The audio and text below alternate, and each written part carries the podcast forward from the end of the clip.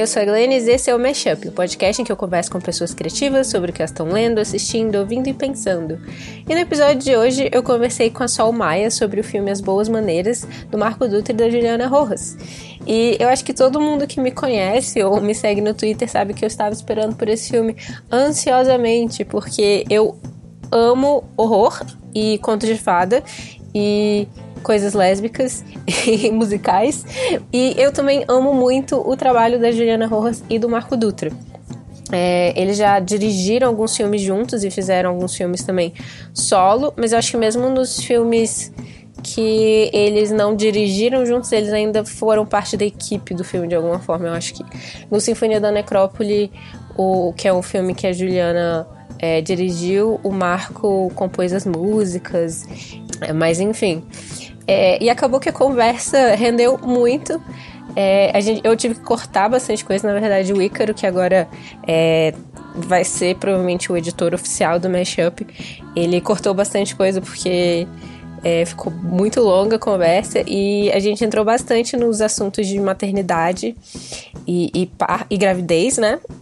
Mas tinha várias, várias coisas que eu queria falar sobre o filme que, tipo, a conversa foi fluindo e, e, não rolou de falar. E aí eu pensei que, então, no episódio de hoje, nessa reflexãozinha inicial, é, em vez de falar sobre outro assunto, eu focasse um pouco no, nas coisas que eu não consegui falar sobre o filme que eu gostei muito. E a primeira delas, como eu já mencionei, é o fato de eles trazerem vários gêneros. Eles misturam o horror, fantasia, é, a comédia e o musical no filme. É, o que fica super legal. A Juliana já tinha feito isso também no Sinfonia da Necrópole, né? Que é um filme sobre um aprendiz de coveiro que sai do interior e vem para São Paulo. E o que eu acho super interessante do Sinfonia da Necrópole, que é, eu acho que é algo que volta aqui, é, é, que ele tem meio que uma inversão dos contos de fada e dos filmes de horror mais conhecidos, assim. Tipo, em muitos filmes de horror rola aquela, aquela parada de é, uma família se muda pro, pro interior e aí eles vão pra essa casa que é mal assombrada. Ou então, é, nos contos de fada tem muito isso de é, as crianças se perdem na floresta e a floresta ser um lugar perigoso. E tanto no Sinfonia da Necrópole quanto nas Boas Maneiras é meio que o contrário. A civilização que é um lugar perigoso. Inclusive, no, no Sinfonia da Necrópole é, é, esse cara que vem do interior e vem para São Paulo e ele vai trabalhar no cemitério e o cemitério tá muito cheio, então eles têm que começar a meio que empilhar as pessoas como em prédios. E no As Boas Maneiras são essas duas mulheres que estão morando em São Paulo e tem é, essa qualidade meio é, elas tão, ficam meio isoladas, né, num prédio é, no meio da metrópole, assim, então é tipo. É, a gente sente que uma certa solidão em estar no que seria a civilização. E uma das partes mais chocantes assim do filme se passa num shopping e o shopping se chama Bosque de Cristal. Ou seja, é, tem a ideia de que ele está na floresta, né? Que é esse lugar que nos contos de fada e nos filmes de horror geralmente tem essa característica de ser o, o desconhecido, o perigoso, onde você não deve ir. Só que na verdade é um shopping, né? Que é o lugar mais, entre aspas, artificial possível, né? Mais feito pelos homens. E eu gosto muito dessa subversão, porque eu acho que conforme nós, como sociedade, vamos desenvolvendo, as histórias também têm que acompanhar isso de alguma forma. E se, quando a maioria desses contos de fadas surgiram, era importante de fato é, avisar as pessoas para não entrar na floresta porque eram lugares perigosos e estar nos feudos era algo desejável, assim, por assim dizer. É, a gente já está num, período de desenvolvimento humano que né, a maioria da população brasileira já está nas cidades e agora a gente já tem outros problemas, que é a poluição, né, causada pela, pela industrialização, é, a gente também tem o problema das tecnologias que afastam as pessoas em vez de uni-las. Então a gente tem essas duas mulheres que estão num apartamento, numa cidade grande, mas elas estão completamente isoladas do resto do mundo. Mostra muito essa solidão, né, da cidade grande, civilizada, né? E por isso que eu gosto muito também é, da metáfora do, do shopping, né? O, o, shopping ser esse lugar do perigo. Não é a primeira vez né, que o shopping é usado como uma metáfora em filmes de horror. Nos filmes do Romero, né, nos filmes de zumbi, tem muito isso do, do, do shopping ser onde as pessoas se escondem, né, os heróis, e para onde os zumbis se direcionam também. E como o zumbi também é essa metáfora para essa sociedade do hiperconsumo e pessoas que, que não têm vontade própria e simplesmente seguem a manada. E, então, o shopping ser esse lugar de direção diz muita coisa, né? E eu acho que tanto no Sinfonia da Necrópole quanto nas Boas Maneiras, ela, a Juliana traz de novo isso. Outra coisa que eu gostei muito foi o fato de que ele, a Juliana e o, Marco, eles é, escolheram um filme para passar junto com os dois filmes deles na, lá no Instituto Moreira Salles e eles escolheram o filme The Company of Wolves que é baseado num conto da Angela Carter. E eu já falei bastante do livro da Angela Carter nesse podcast, o The Bloody Chamber. Eu li ele já duas vezes este ano e embora Angela Carter fosse uma feminista, ela disse que esse livro especificamente ela não estava tentando fazer contos de fada feminista, ela estava tentando fazer pela perspectiva de, das personagens femininas. E eu, esse filme também traz isso muito. Tem duas personagens mulheres muito importantes, que são a Ana e a Clara. A Ana é interpretada pela Marjorie Stiano e a Clara pela Isabel Zoá. E elas são duas personagens que realmente elas movem a trama, apesar de é, o lobisomem, né? Ah, sim. Esse episódio tá com spoilers, então se vocês é, quiserem não ter spoilers, é, eu recomendo que vocês assistam o filme antes e depois venham escutar o resto do episódio. É, mas é, são duas personagens realmente muito importantes, elas movem o filme e elas têm um romance, né? que é super bonito. É, cena, tem, tem uma cena de sexo gravada que é linda, fenomenal. E eu acho que é muito bom ver é, o sexo de forma explícita, assim quando, quando a gente fala de, de contos de fada e de horror, porque é algo que está sempre ali na superfície, às vezes é tratado como uma metáfora, né? No, na, nas histórias da Chapeuzinho Vermelho tem muito isso do lobo que come a, a, a avó e depois quer comer a Chapeuzinho Vermelho. E isso claramente tem um, um, um significado sexual que às vezes é meio é, ignorado. E eu gosto do, do fato do sexo ser algo que eles exploram nesse filme. Enfim, tem muitas coisas é, que eu gostei muito. Ao longo da conversa com a Sol, a gente falou ainda de outras coisas muito interessantes e eu espero que vocês curtam.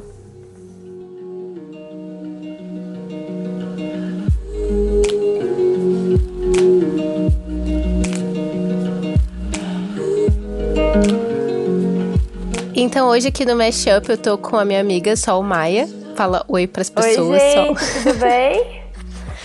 É, e a Sol escolheu pra gente conversar sobre o filme As Boas Maneiras, do Marco Dutra e da Juliana Rojas. Dorme no chão, dorme no feno, dorme cavalinho, aproveita que é pequeno. A primeira pergunta que eu tenho a fazer para você é por que, que você escolheu esse filme? Então, eu escolhi esse filme porque, na verdade, eu vi o trailer dele, daí fiquei muito interessada, porque eu gosto muito de filme brasileiro.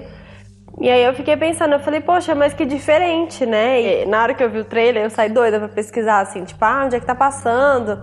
Que eu preciso assistir esse filme.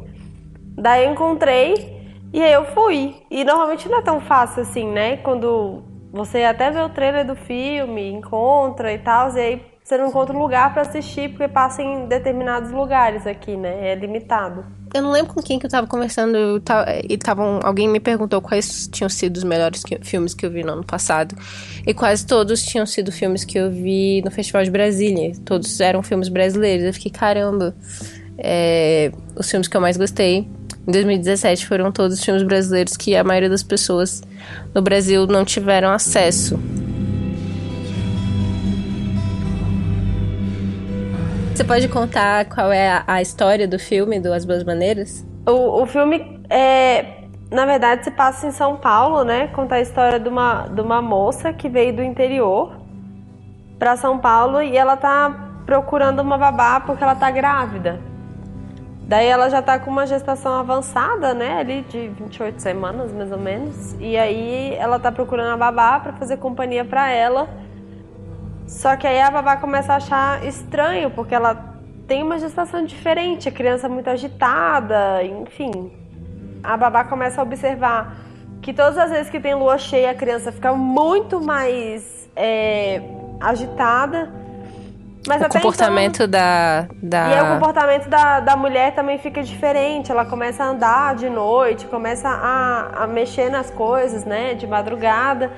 E aí ela com isso ela começa a observar, né, o que está acontecendo. Daí ela liga que tem a ver com a lua cheia. E aí por fim vai rolando. E aí a moça vai contando como que foi que ela engravidou, como que ela foi parar na cidade. E, e tem todo. E aí, essa moça, a babá, ela vai ser muito importante depois no filme, né? Inclusive Na verdade, eu achei engraçado você contar essa história pela perspectiva da Ana, a Ana, que é essa moça que veio do, do interior, né? Porque para mim a história é totalmente da Clara, né? A não, gente... pois é, mas a história é completamente dela, mas é porque no início ela é muito voltada, né, pra Ana. Até, é. até assim, mas é bem no início mesmo, porque depois é toda passada com a Clara, né? Sim. Com a Clara Não, mas é porque a Clara, ela é o personagem que. É, é, a gente não vê tantas coisas que estão acontecendo com ela no início, mas é, é pela perspectiva dela que a gente vê a personagem da Ana, que é essa personagem que veio do interior. E tem isso também, né, do fato de ser uma mulher negra que tá, de certa forma. É, que de certa forma não, que está sendo empregada por uma mulher branca. Então tem isso. toda essa coisa de servir, né? Uhum. Dessa forma, até que isso também se transforma numa história de amor em determinado momento. E aí... É, assim, se, se torna, na verdade, no início uma amizade, né? E depois numa história, numa história de amor, de companheirismo. Aí ela deixa de ser a babá, né? E aí. De ser a companheira, da sim. Ana. Isso. Eu achei muito legal, porque assim, quando eu fui assistir o filme, eu sabia que tinha a Ana e que tinha a, a Clara. Mas eu achei muito legal porque quando começou o filme, e aí teve essa reviravolta toda aí da Ana, da, da criança, eu vi essa, essa diferença do, do, do, personagem, que a Ana não era a personagem principal e sim a Clara. Não era nem a criança, era a Clara. Sim. A personagem principal. E isso eu achei muito bacana. Sim, é bem legal. E, e é, é, bem interessante também como é um filme de gênero, né? Um filme de horror. Isso. E como muitas vezes as pessoas acham que os filmes, sei lá, de ficção científica, ou horror ou fantasia, eles de certa forma estão é, um pouco distanciados da nossa, das nossas questões sociais, né? Uhum. Mas que na verdade muitas vezes eles estão trazendo isso de forma metafórica e isso pode ser um problema, por exemplo, eu, eu acho que já falei um pouco sobre isso do Harry Potter, que o Harry Potter tem toda uma narrativa em cima de, de uma história de opressão racial, né? De como uhum. é, os, o Voldemort e os seguidores deles, os comensais da morte, eles acreditam que eles têm. Eles são superiores por conta de uma pureza de sangue e tal. Então tem toda uma supremacia racial aí que rola ao mesmo tempo que os três protagonistas do, do, do, dos livros são três crianças brancas, né? Então, tipo, uhum. você quer falar so, sobre racismo, falar racismo é ruim, mas ao mesmo tempo você não tá trazendo personagens que de fato sofreriam isso no nosso mundo. E é por isso que a gente tem um monte, um monte de fan nerd de, de Star Wars e de X-Men que não tem nenhuma noção de que essas histórias são baseadas em, em em problemas é, de imperialismo, problemas de, de, de opressão, e, e, são pessoas extremamente preconceituosas muitas vezes. Aí você fica tipo. Tá, então essa obra tentou trazer questões muito importantes, mas ao mesmo tempo ela só traz isso com pessoas brancas, heterossexuais, porque ela acha que as pessoas só se importam com esse tipo de pessoa. Então, de alguma forma, você tá reforçando isso. E aí eu acho que me interessa muito é, ver em filmes como As Boas Maneiras é, isso, as pessoas que marginalizadas se encontrando e, e se juntando. E o, as Boas Maneiras traz isso muito. Primeiro que a gente vê a Clara, que é essa mulher negra de periferia, pobre, e aí a Ana, que foi, que é uma mulher branca, rica, privilegiada, mas que a gente descobre que ela foi expulsa de casa, que ela tá sozinha, que ela tá passando por uma gravidez é, Diferente, né? Se É. a gente pode se chamar assim. mas que originalmente os pais, o pai dela queria que ela abortasse a criança, então existe assim, é, ela também tá num, num espaço de, de, de exclusão nesse momento, assim. E sabe outra coisa que eu reparei também, que fala no filme, que, ela, que quando, é, naquela cena, que ela conta, né, que, que ela veio pra São Paulo pra abortar a criança, ela conta que ela tinha um noivo. E daí é que ela conta como que aconteceu dela engravidar. E isso eu achei engraçado, porque é uma coisa importante também, de mostrar que a mulher também pode fazer o que ela quiser, que não é, ai, mas ela tem um noivo, então ela não pode sair, sabe? Que ela conta, inclusive, na história que ela tava que ela tava indo pra balada com as amigas dela, que ela levou um bolo ela foi pra balada sozinha. Isso hoje é uma coisa muito é, malquista, né, entre aspas, pela sociedade. Sim, ainda mais no, no interior, né? Essa família Pois mais é. tradicional. Você ir sozinha pra balada, aonde, sabe? Então, achei legal do filme a quebra de vários paradigmas é, em relação a, a- a preconceitos mesmo. De, Sim. de, por exemplo, a Clara, que é uma mulher negra, né, da periferia, ali simples, que foi pra trabalhar como babá, vira a personagem principal da história. Ali nem na metade do filme, né? Ela virou quase o filme todo a personagem principal. E É, a mulher que- branca foi colocada em segundo plano, né? Tanto que depois, é, depois que a Ana não aparece mais, lembra-se dela, né? Mas não, não fica voltando, né? Tendo aqueles flashbacks e é, revivendo o personagem o tempo todo, mas pra deixar a Clara bem em evidência. Eu achei isso muito legal. Assim como a história da, da Ana ter ido sozinha. Porque a gente não precisa de ninguém, né? Todo mundo nasceu sozinho vai morrer sozinho. Não é porque é mulher, não é porque é branca, não é porque é negra. Você pode ter sim a sua liberdade de fazer o que você quiser. Sim, e é exatamente isso que. é, acaba que o filme entra um pouco em- na questão dos direitos reprodutivos, né? Porque, tipo, ela, ela ia ser obrigada a abortar pelo pai, né? E, É, e aí ela escolheu criar a criança sozinha. Exato, e ela tem que teve que passar por diversas consequências por conta disso. Entendeu? Apesar de todas as dificuldades. Ela é mulher e ela, ela que escolhe pelo corpo dela, sabe? E a gente se a gente que é mulher, a gente é muito julgada pela sociedade. E é errado Sim. isso. Sim, com certeza. Por isso que aqui no Mashup a gente é a favor do, do aborto legal e seguro. Mas é, exato. E aí eu tava até. É, é engraçado isso, né? Porque tem muita gente que pensa que ah, você abortar é errado. Mas pô, eu não acho que isso é errado, entendeu? E aí fica, ah, mas legalizar o aborto é um problema. Também não acho. Eu acho que vai da pessoa, do que ela quer fazer. Não, com certeza. E pronto. A, a grande questão, né, é- é- porque pode parecer que o filme tem um argumento pró pró vida, né, por conta disso de ela escolher ter, ter esse bebê, esse bebê que, que acaba, né, causando a morte dela. Aham. Mas no final das contas foi ela tomando conta da, Da da, dela. própria autonomia corporal, né, porque ela ia ser obrigada A tirar a, criança, abortar. isso. E, inclusive, tem outro filme. Se vocês não quiserem spoiler pro filme, Lobo Atrás da Porta, é, pulem uns 15, 30 segundos aqui agora. Um dos filmes brasileiros que mais me assustaram em toda a minha vida foi o, Lobo Atrás da Porta. Que é, é um filme com a Leandra Leal e ela tem um romance com um cara casado e ela engravida. E ele. é, ele faz ela desmaiar e, e performa um aborto nela. E é tipo um dos, uma das coisas mais assustadoras que eu já vi em toda a minha vida. Tipo, imaginar isso acontecer comigo é, tipo, horrível. E é a mesma coisa, tipo, mulheres sendo obrigadas a terem crianças que elas não querem. mu- Mulheres sendo obrigadas a, a, a- a tirarem crianças que elas querem ter são, tipo, atos igualmente violentos. Sim, é porque o povo vê, assim, eu vejo muita gente falando, ah, porque a violência obstétrica, ah, porque a violência no parto. É que a violência começa de muito antes, sabe? A partir do momento que você descobre que você tá grávida. Uhum. E do que você decidir fazer, assim, você sofre violência verbal e às vezes até, sei lá, física, dependendo.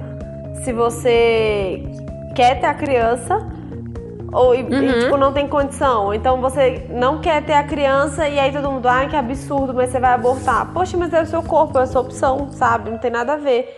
E não- às vezes não é nem que a pessoa não quer ter filho, mas às vezes é de um. É de uma pessoa que não foi a pessoa que ela escolheu para ser o pai da criança. Às vezes é no momento que ela não Nossa, tem condição. e eu já. Eu já li algumas estatísticas de que a maioria. A gente tem essa imagem de que, que a, a, maioria das, das mulheres que abortam são adolescentes irresponsáveis e tal. E na verdade eu li que muitas, muitas das mulheres que abortam, na verdade, são mulheres casadas com mais de 30 anos e que já têm filhos. E que elas pensam, tipo, eu não posso ter mais um filho. Tipo, eu não tenho condições. É, e, e, são mulheres que já sabem o que, o que é a gestação, o que é a maternidade. São mulheres completamente conscientes, assim. Não, então, mas aí, se você parar pra pensar que hoje a gente. É, você considerar uma classe média hoje, os dois têm que trabalhar, os dois têm que ter dinheiro, e que uma criança é um gasto absurdamente caro. Assim, eu não tô falando, eu não sou uma pessoa que sou contra ter filho, pelo contrário, eu quero muito ter. Mas eu tenho uma sobrinha de dois anos, eu sei quanto gasta, entendeu? Uma criança. Então, assim, Sim. aí fica todo mundo, ai, mas quer ter só um filho. Ai, mas como assim não vai ter mais? É isso que eu tô falando, entendeu? São mães julgando futuras mães ou julgando mães. Mas aí você imagina, sei lá, a mulher já tem dois filhos, já vive ali, ó, com a corda no pescoço de dinheiro, dela ainda vai ter mais outro. Sendo que ela não tem assistência de saúde, ela não tem assistência de escola, ela não tem nada. Como é que ela vai fazer pra sustentar? E daí ela é julgada porque ela quer tirar a criança, entendeu? É isso que eu não e entendo. os efeitos que isso tem, tipo, na carreira da mãe que, que quer continuar a trabalhar. Isso, porque né? às vezes assim, ela teve o segundo filho tem pouco tempo, daí foi a hora que ela conseguiu voltar pro mercado de trabalho, daí ela engravidou de novo, sabe? Isso quando consegue voltar pro mercado de trabalho, né? Não, mas você sabe que em entrevista de emprego, pra mulher arrumar emprego, a primeira coisa que eles perguntam é tipo, é, eles veem se é recém-casada, porque aí se é recém-casada é porque vai ter filho logo. E não necessariamente, sabe? É, tipo, não tem nada a ver. Mas todo mundo que, tipo assim, todo empregador que emprega uma mulher, a gente vê muito isso na área do direito. Gente, para quem não sabe, eu sou formada em direito, tá? É, que tem essa tem essa distinção clara, sabe? Porque mulher engravida, daí eles já ficam assim com certo receio e tem certos empregadores que preferem contratar é, a maior parcela de, de trabalhadores homens para não ter esse problema, porque a mulher ela entra de licença, quando não ela tem que dar assistência para o filho, precisa de um horário mais flexível. E isso não, no e, âmbito da empresa e ainda é vem para eles, Sim. né? Eles acham. E a maternidade, a licença maternidade é vista como férias para eles, né? Férias remuneradas. E tipo, não é, ela tá trabalhando muito mais em casa do que ela trabalharia se ela estivesse indo pro, pro trabalho. Não, com certeza, porque se você parar é, pra tipo... pensar assim, que outra coisa que eu acho injusta, tá? Inclusive, porque o povo fala muito de licença maternidade, eu sei que não tem nada a ver, mas eu não tô sendo machista, mas eu acho injusto, é, por exemplo, a mãe tem lá, dependendo, dependendo, né, se trabalha em empresa privada, quatro meses e em público, seis meses.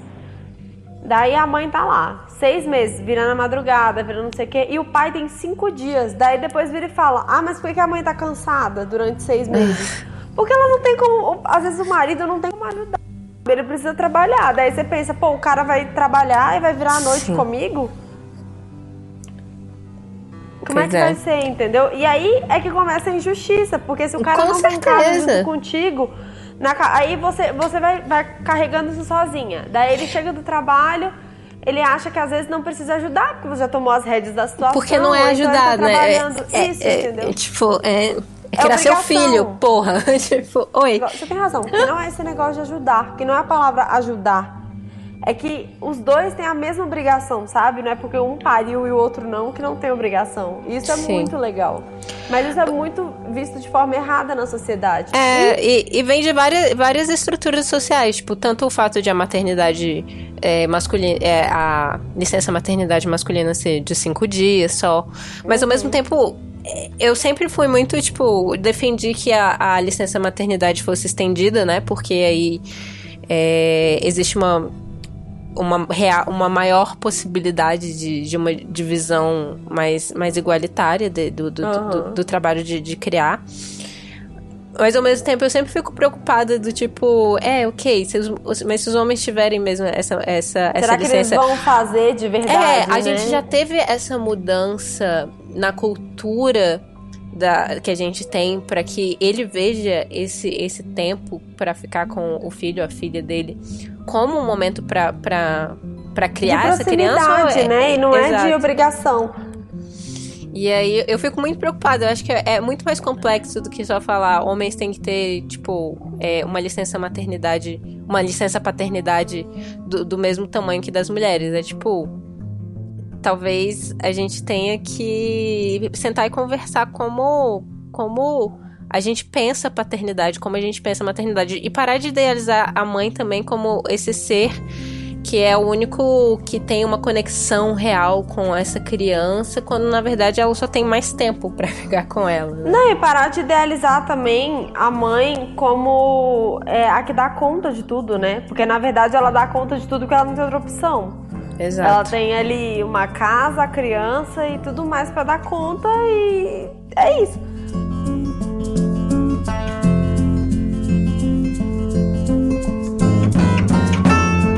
Pois é, agora podemos falar do parto, porque o parto foi uma coisa que me chocou.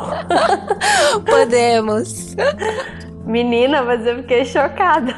Eu fiquei chocada também porque eu não esperava tanto.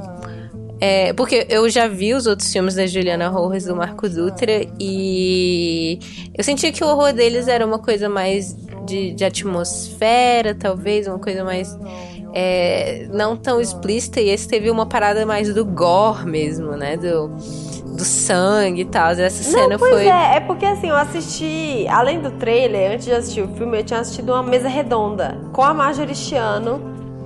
É, acho que foi no Facebook, se eu não me engano. Ela tava comentando do filme, daí, tipo, as pessoas ficaram muito intrigadas com essa cena do parto. Eu virei e falei, nossa, mas eu fui, tipo, muito ansiosa pra ver a cena do parto. Eu não tava sabendo de nada. Eu fui ver esse filme sabendo que era do- da Juliana Rojas e do Marco Dutra, que eu já gosto muito deles. Que era um filme de horror, que tinha músicas, que tinha lobisomem e que tinha um romance lésbico. Mas assim, sem saber nada da storyline em si, do que. do- da trama, das coisas que Não, mas que tinha o romance, eu também não sabia, não. Mas eu não, não foi uma coisa assim. É... Foi tão orgânico, né? Isso não, não, não foi uma coisa chocante, assim. Eu fiquei muito chocada com o parto, mas depois que a gente conversou aquele dia, processei um pouco mais, assim. É, Porque, na verdade, eu tava muito curiosa com a cena do parto.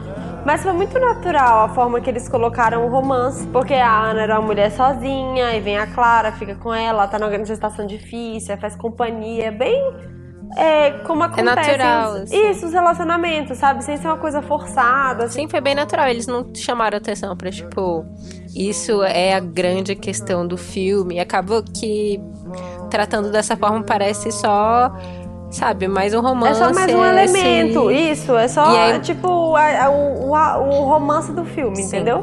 Mas fala mais do, do parto, então. Não, então, aí eu tinha visto essa mesa redonda. Daí eu fiquei muito assim, né? Porque aí tinha um pessoal que tinha comentado, falou, ah, é, nossa, a cena do parto. Aí assim, eu fui vendo, né? O filme foi passando, a gestação foi passando, foi passando. Daí a cena lá, ela na noite de lua cheia, o menino mexia, mexia, mexia. E no próprio trailer tem a cena das patinhas dele. Aí eu virei e falei, não, tá, beleza, né?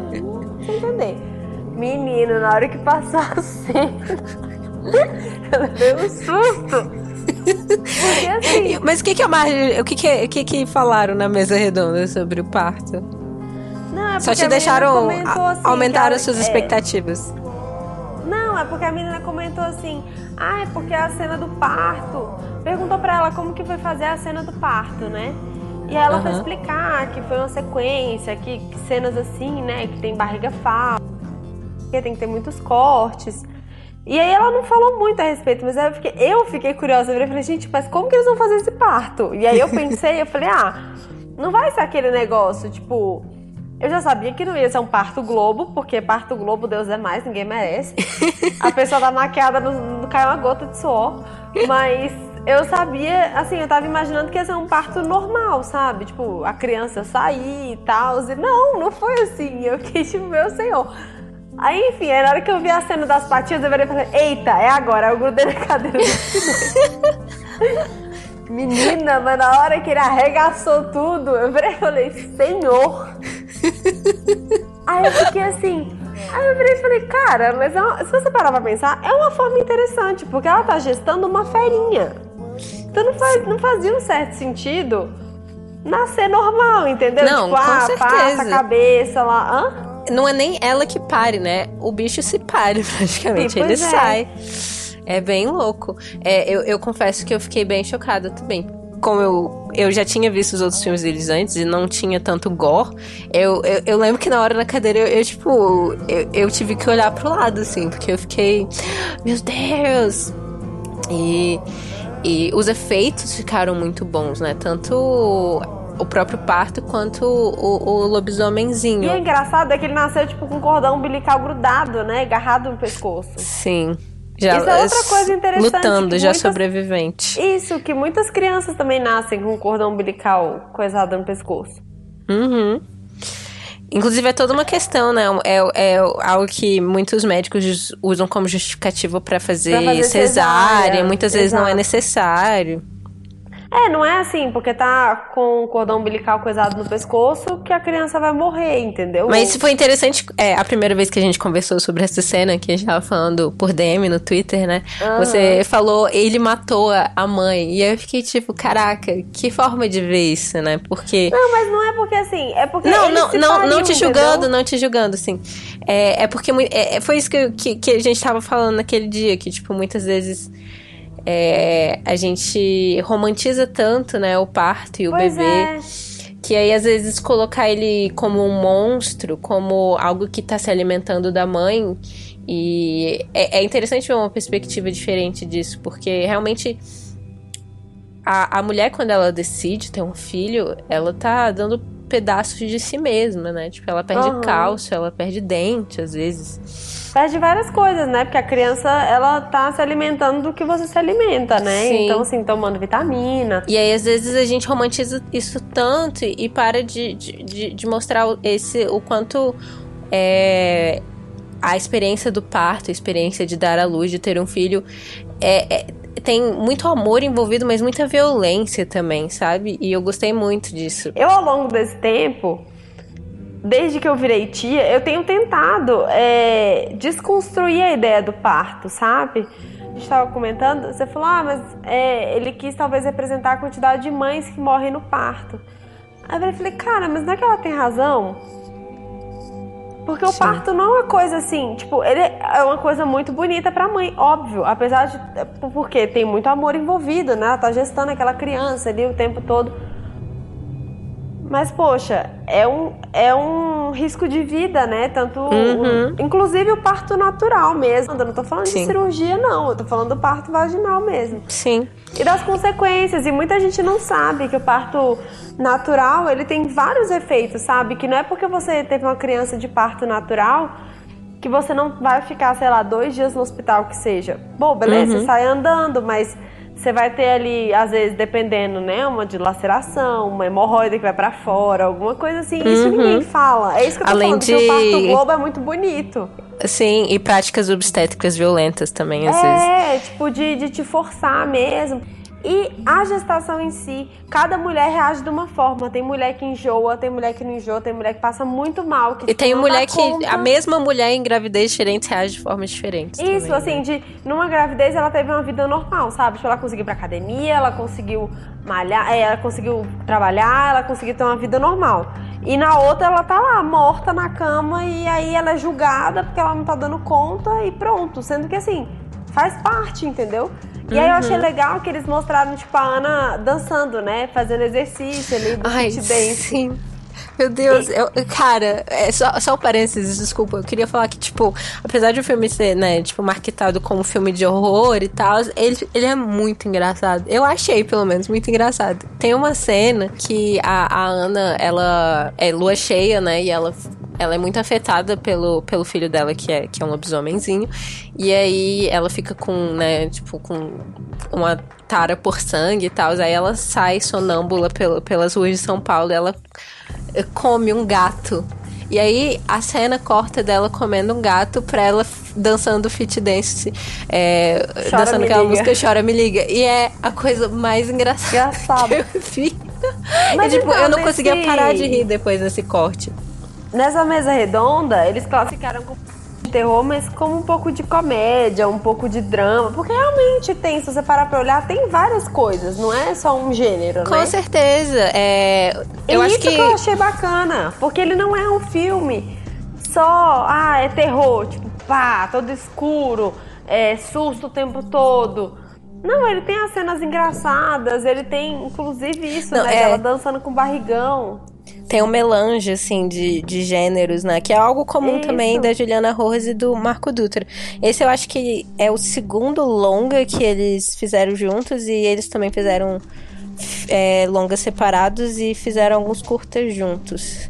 É, Ah, legal. E o outro filme que é da Juliana Rojas sozinha, que é o Sinfonia da Necrópole, ele traz também o, a- o musical.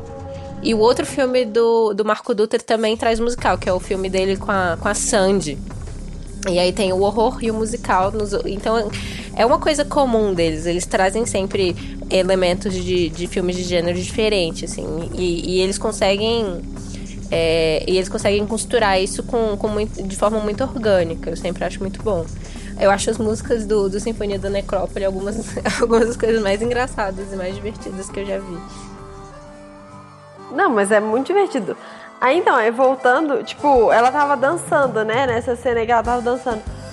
Aí as, as gestantes também são muito julgadas, né? De ai, tá indo pra academia, ai, tá malhando, ai, mas tá fazendo não sei o quê. Isso eu achei legal, sabe? Que botaram ela, tipo, com senhor barrigão, dançando chora-me-liga como se nada tivesse acontecido. É muito bom, nossa. E mais uma vez, eles trazendo, tipo, elementos super brasileiros da cultura bem popular, eu achei É, isso porque botaram sertanejo. né?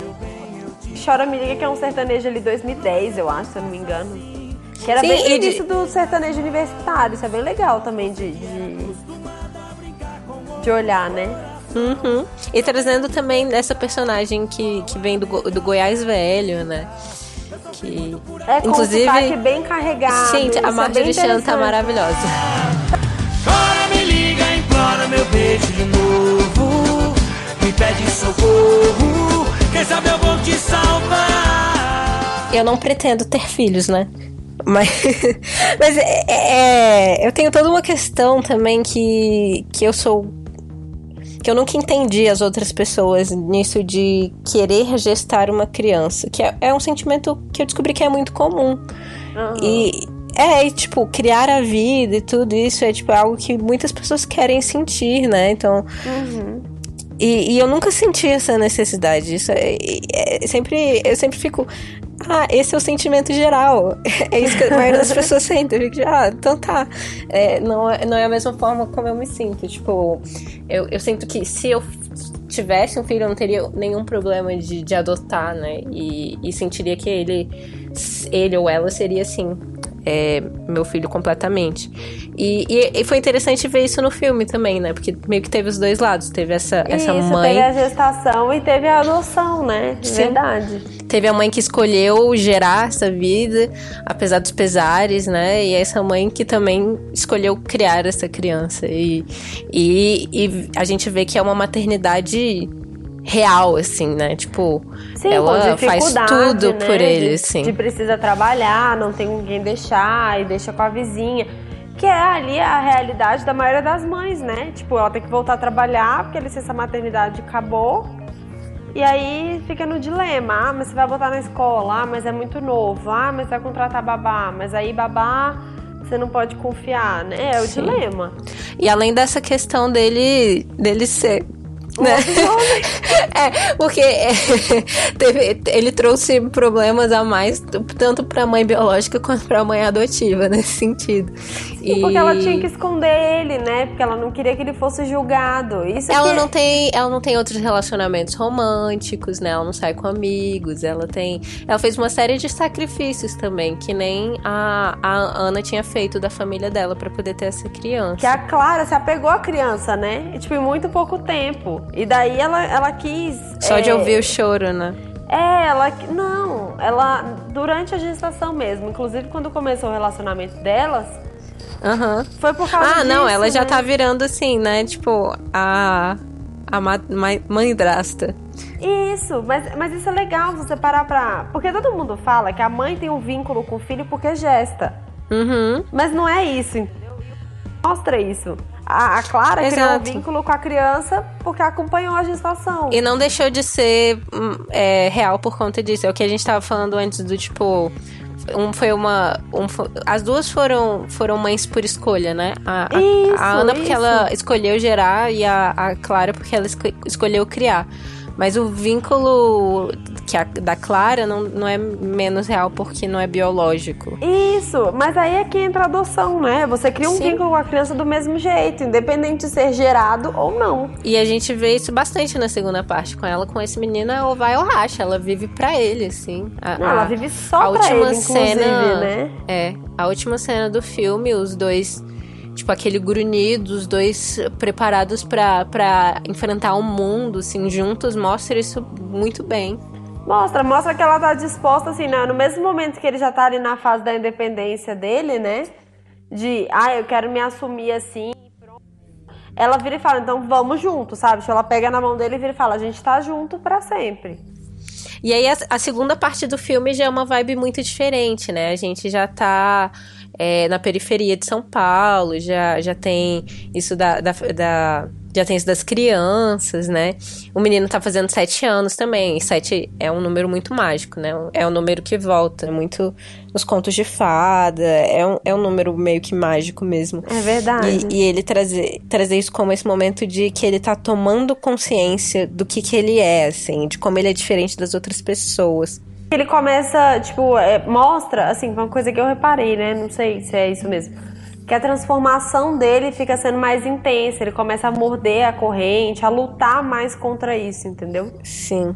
E que é uma coisa que todo mundo passa, né? Que a gente tá vendo como de forma mais intensa, dessa tomada de consciência de quando a gente tá crescendo mesmo, essa passagem pra quando nós estamos nos tornando seres humanos mesmo, sabe? Quando, quando você sai da, dessa primeira infância pra uma infância mais Mais eu, consciente, eu sei o que né? é meu corpo e eu sei o que que, eu, o que, o que que é diferente dos outros e sabe antes disso você tá tão focado em si mesmo né tem a, a parte da narcisista da, da nossa da nossa primeira infância que a gente não tem nem consciência de como a gente é diferente às vezes e aí gen- isso é um pouco antes ainda na, na- né, da pré-adolescência aqui mas já já essa essa vontade de estar com as outras pessoas e, e de ter um- mais um senso de comunidade que ele, no caso, não pode ter, porque ele tem essa, essa esse problema. né? Uhum.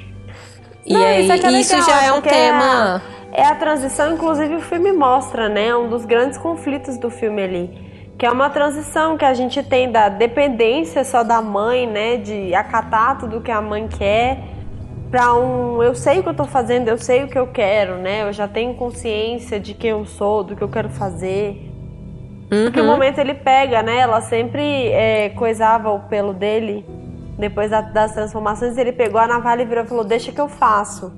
Sim. Que é, o, essa- esse marco da independência dele, né? Que ele começou a questionar, tipo, ah, quem é você? Você não é minha mãe, minha mãe é essa aqui. E achei outra coisa interessante, foi ela ter criado o quartinho pro menino. Isso é muito legal. Uhum, sim. E, tipo, pra ele se sentir o mais confortável possível, tinha as luzinhas dele e tal. É, porque assim, ela não quis é, o fato dele ser um lobisomem, dele se transformar durante a noite, que ele carregasse isso como um fardo, né? Tanto que ela fala em determinado momento, daqui a pouco você vai aprender a controlar isso.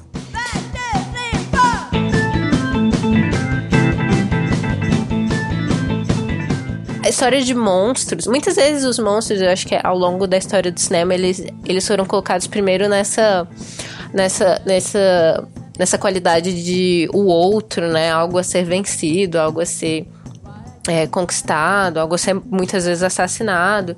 E aí, com, com o passar dos anos, eles foram sendo vistos com mais com mais compaixão, né, muitas vezes vistos de forma mais neutra, até eles virarem é, até mesmo é, heróis, assim, das histórias. Então, até mesmo, é, porque lá... assim, monstro na verdade é o que a gente cria, né? De. Ah, porque é uma criatura diferente, porque é um.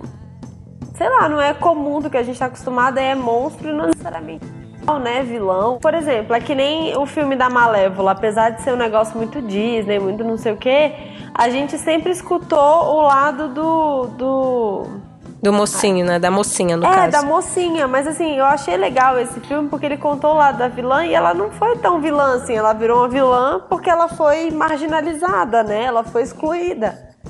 Sim, é, é interessante ver muitas vezes os filmes mais antigos de onde vem. é, de onde vem a nossa, a nossa perspectiva de que aquela, aquele monstro, aquele vilão é ruim. E quanto disso é o fato de vir da aparência da pessoa, quanto é de fato as ações da pessoa. E, e, e eu sinto que, que isso vem sendo subvertido, assim, nas últimas décadas. E nos últimos tempos, principalmente. Aí a gente vê, por exemplo, também o, a forma da água, que tem algo bem parecido, eu acho, com das boas maneiras nisso, de, de trazer um grupo de pessoas excluídas pela sociedade de alguma forma. Então tem uma mulher muda, uma mulher negra, um homem gay, se unindo para salvar um monstro também, que foi roubado do seu habitat natural, foi sequestrado, né? Pois E é. aqui a gente tem isso mais uma vez. Então a gente tem o menininho lobisomem, a gente tem a mulher que foi excluída pela família porque quis exercer seus direitos reprodutivos e ser dona do próprio corpo. A gente tem a mulher negra periférica, né? Então, E é. engraçado, né? Porque a Clara, inclusive, ela tenta esconder o fato dele ser um lobisomem para ele não ser é, excluído, né? Aí tem ali o dilema que ele queria ir pra festa junina, mas ele não podia porque era época de lua cheia. sim, isso é muito legal também de, de ver. é, eu- eu- é, dá pra sentir várias referências do, do cinema de gênero é, mundial, assim, no filme do, do, do Marco Dutra e da Juliana Rojas, e, mas elementos muito brasileiros também. Então, é, tanto a, a própria lenda né, do, do lobisomem é uma coisa bem mundial. É, tem cada, cada lugar tem suas especificidades. A gente tem aqui aquela parada do o sétimo filho é o lobisomem, é, e coisas assim. E aí ver a festa junina e ver todos esses elementos brasileiros foi muito legal também. Eu fiquei bem feliz com isso. O Guilherme Del Toro, ele tem uma citação que eu sempre repito porque eu amo ele e eu amo contos de fada, eu amo horror. E ele fala que contos de fada e filmes de terror, e histórias de terror, elas eles têm a capacidade de ser pró-instituições ou contra-instituições. E, e esse filme, ele realmente, tipo, ele su- subverte e, e tenta radicalizar e trazer novas perspectivas. E eu gosto muito disso. E... E é muito bacana, assim. O legal desse filme é toda essa quebra de paradigma, mas também é aquilo que a gente falou. Ele não tá sendo tão divulgado, entre aspas, assim, da forma que ele deveria. Uhum. Porque ele é um filme excelente, sabe? Ele toca em vários assuntos. E Vários... logo quando você me falou que queria falar sobre esse filme, eu fiquei tão feliz que eu fiquei, gente, a, a tava falando sobre um filme que, tipo, quer, quer falar sobre um filme que, que eu tava super interessada, e um filme que eu, eu achava que a maioria das pessoas nem sabia que tava rolando. Não, e que é E- super quebra, né? De, de, de paradigma, inclusive, também, né? É, e aí eu fiquei pensando, como é que vai ser falar sobre esse filme que é, tipo, de, de diretores brasileiros que estão sempre nos festivais e tal, que a galera conhece, com uma pessoa que não tá tão ligada com esse universo. Eu tô muito interessada em falar, eu tava muito interessada em falar com você justamente por conta disso, porque acaba que às vezes eu fico presa, assim. é, quando eu vou falar sobre cinema brasileiro contemporâneo, com Aham. o mesmo grupo de pessoas que estudaram cinema, fazem curadoria Não, de gente, cinema. eu sou e aí- diferente, cinema brasileiro é legal.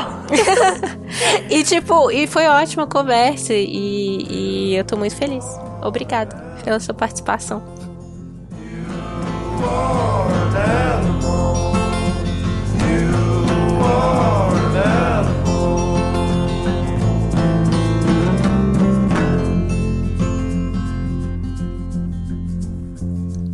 Então, pra fechar, eu tenho duas perguntas pra fazer pra você. Certo. A primeira é que novela tá- você tá assistindo e você tá curtindo e me fala um pouco sobre ela porque eu não tô sabendo nada sobre as novelas que estão passando. Novela? É.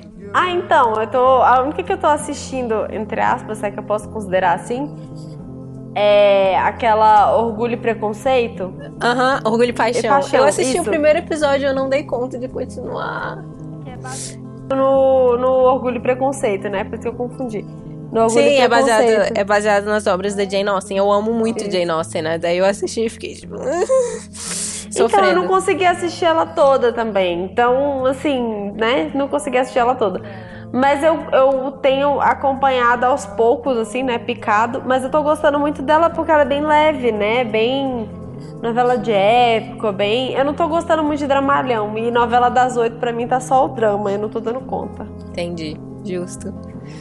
É, eu te perguntei justamente porque eu sei que você saca mais de novela do que eu. E tem alguns anos que eu não acompanho. E aí, Não, a última que eu assisti que foi muito boa foi Outro Lado do Paraíso também. que eu acompanhei fielmente ela. massa. Eu vi o Brasil inteiro. Minha mãe Tirando a Glennis, aparentemente. porque eu não sei de nada dessa novela. Mas é, eu tenho boas memórias, assim, de quando eu gostava de novelas. Tipo, o Crave a Rosa. Eu gostava muito de novelas de época. O Crave a Rosa Foi uma tinha novela toda a parada. muito boa. Mas é porque de uns anos pra cá, de uns 3, 4 anos pra cá, a Globo perdeu a mão total de novela. Tem feito umas novelas horrível. Tipo essa mesmo que tá passando das 8, eu tentei assistir Meu Senhor, que novela horrorosa. Qual é? Essa que é, tipo, tenta ser Game of Thrones? Não, não, essa daí também horrível. Inclusive, todo mundo criticou ela, a atuação da Bruna Marquezine, de tudo. É. Inclusive a entrada é cópia do Game of Thrones. É Sério? cópia Eu- total. Aham. Eu vi Depois uns você pedaços quando minha mãe tava assistindo, mas eu não vi a entrada. Não, depois você vez. procura no, no. Depois você procura o, a entrada dela, é a cópia certinha de Game of Thrones. Eita. É, mas essa das 8, das 9, sei lá que passa as 9, das 8 passa as 9. Segundo o Sol, muito ruim, não recomendo pra ninguém. É uma história completamente esquisita, um negócio esquisitíssimo. Mas que fala um pouco da prostituição, do não sei o que, eu não sei, achei esquisita, não quis assistir, entendeu? É isso. Tá certo. E a outra pergunta que eu tenho pra fazer pra você é qual é o seu filme conforto? Qual é o filme que você já assistiu umas 300 vezes quando você tá doente, quando você quer tomar um sorvete, colocar um pijama? Qual filme E que você chorar, coloca? meu filme da TPM. Pode ser o É. filme de chorar, pode ser o filme que te faz sentir bem também. Então, tem alguns, como eu disse, eu sou a louca da comédia romântica, né? E alguns.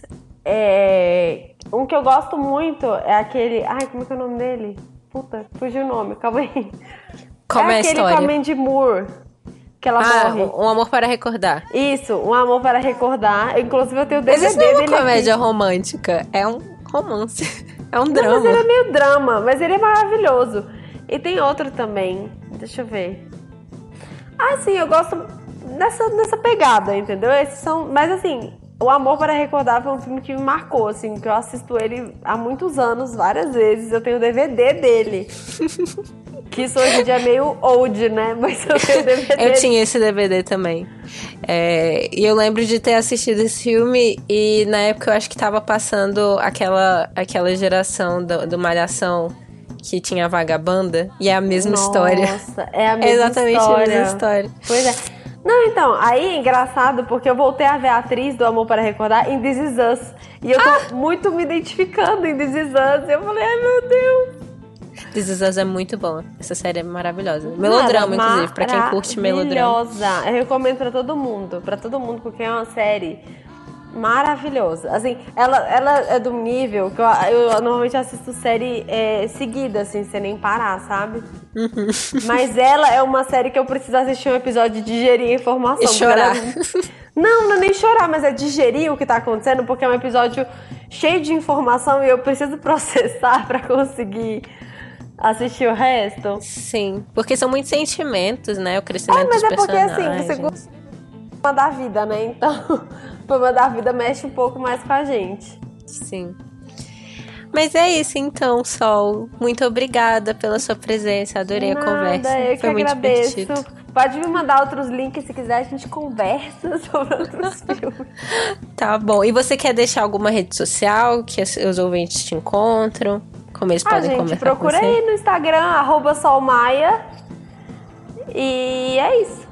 Eu só, o Instagram, então. Vou colocar no post. Tá bom. Vou Obrigada. colocar seu Twitter também. Bota meu. Eu não... Gente, assim, eu tento comentar no Twitter, mas acho que eu tenho, tipo, 30, se... 30 seguidores. eu sou uma pessoa excluída do Twitter, entendeu? Mas às vezes eu falo lá algumas coisas e eu gosto muito. Ah, sabe um negócio que eu gosto muito de falar no Twitter? Sobre o? Miss Brasil. Sério. É sério. Eu amo Miss Brasil, mas tudo bem. Arrasou. Deixa, mas deixa meu. Então Não. tá, obrigada. Nada. E até a próxima. Até. Beijo. Beijo.